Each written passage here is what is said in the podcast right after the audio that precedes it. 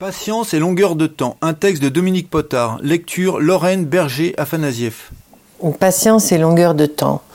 Dans ma précédente publication, j'ai évoqué Dédé Chapelier, guide emblématique du Kéras, qui comptait parmi ses clients le philosophe Michel Serres, excusez du peu. C'est à lui que je dois cette jolie histoire. Ça se passe dans les Pyrénées sur une petite route de montagne à la fin des années 1950.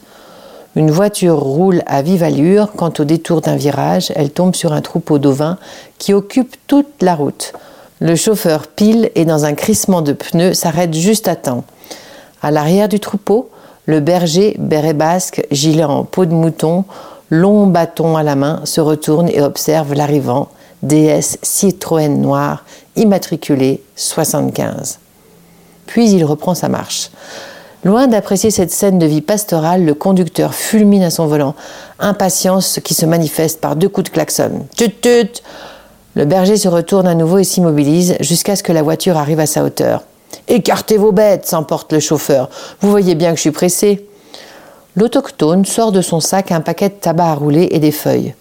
Vous êtes pressé répète-t-il avec un accent rocailleux.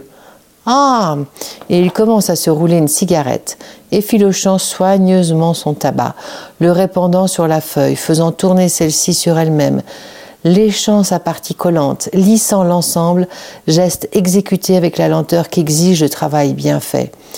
Puis il se replonge une main dans sa besace, tâtonne, sort un briquet et allume sa clope.